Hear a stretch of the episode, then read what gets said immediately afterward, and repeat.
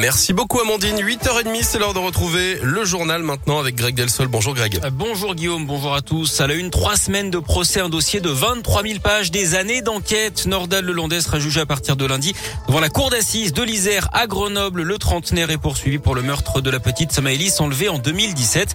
Il sera également jugé pour des agressions sexuelles commises sur deux de ses petites cousines, âgées de 4 et 6 ans quelques semaines auparavant.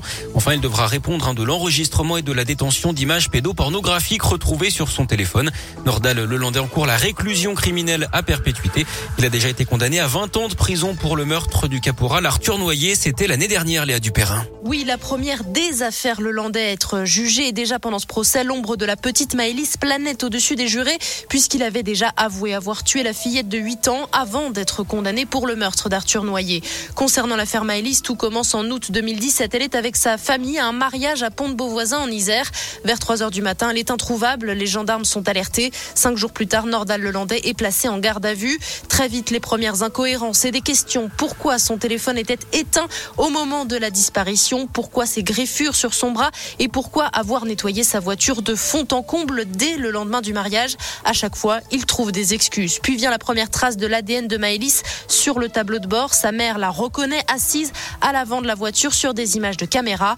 De nouveaux témoignages l'accablent jusqu'à la découverte du sang de Maëlys dans sa voiture. Après six mois de silence, Nordal Lelandais avoue l'avoir tué. Un geste involontaire, explique-t-il, avant d'indiquer aux enquêteurs l'endroit où il s'est débarrassé du corps. Merci Léa Nordal. Lelandais n'a pas changé de version depuis, ni avoir tenté de violer la fillette. L'autopsie n'avait d'ailleurs pas permis de le prouver.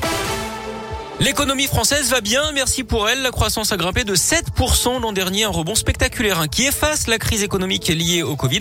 C'est ce que dit ce matin le ministre de l'économie Bruno Le Maire. On a retrouvé les niveaux de 2019 avant donc la pandémie. En 2020, l'économie avait plongé de 8%.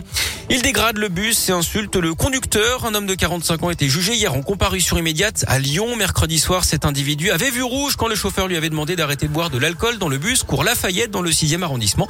Il s'en était alors pris à la machine qui valide les tickets. Il avait ensuite proféré des insultes racistes au chauffeur avant de descendre et de mettre des coups de pied dans le pare-brise. Il avait également essayé d'arracher les essuie-glaces.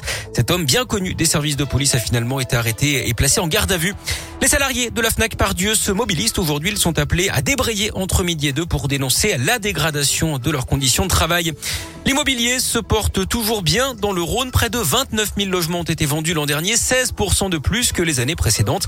C'est ce qui ressort de l'étude annuelle publiée par la FNAIM. Les prix moyens en mètre carré ont encore progressé de 4% pour les appartements, 9,4% pour les maisons.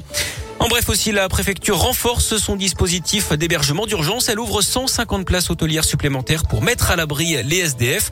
Yannick Jadot, lui, sera à Lyon. Demain, le candidat écologique présentera son projet pour le climat et la justice. Un discours qui sera retransmis dans une quinzaine de villes.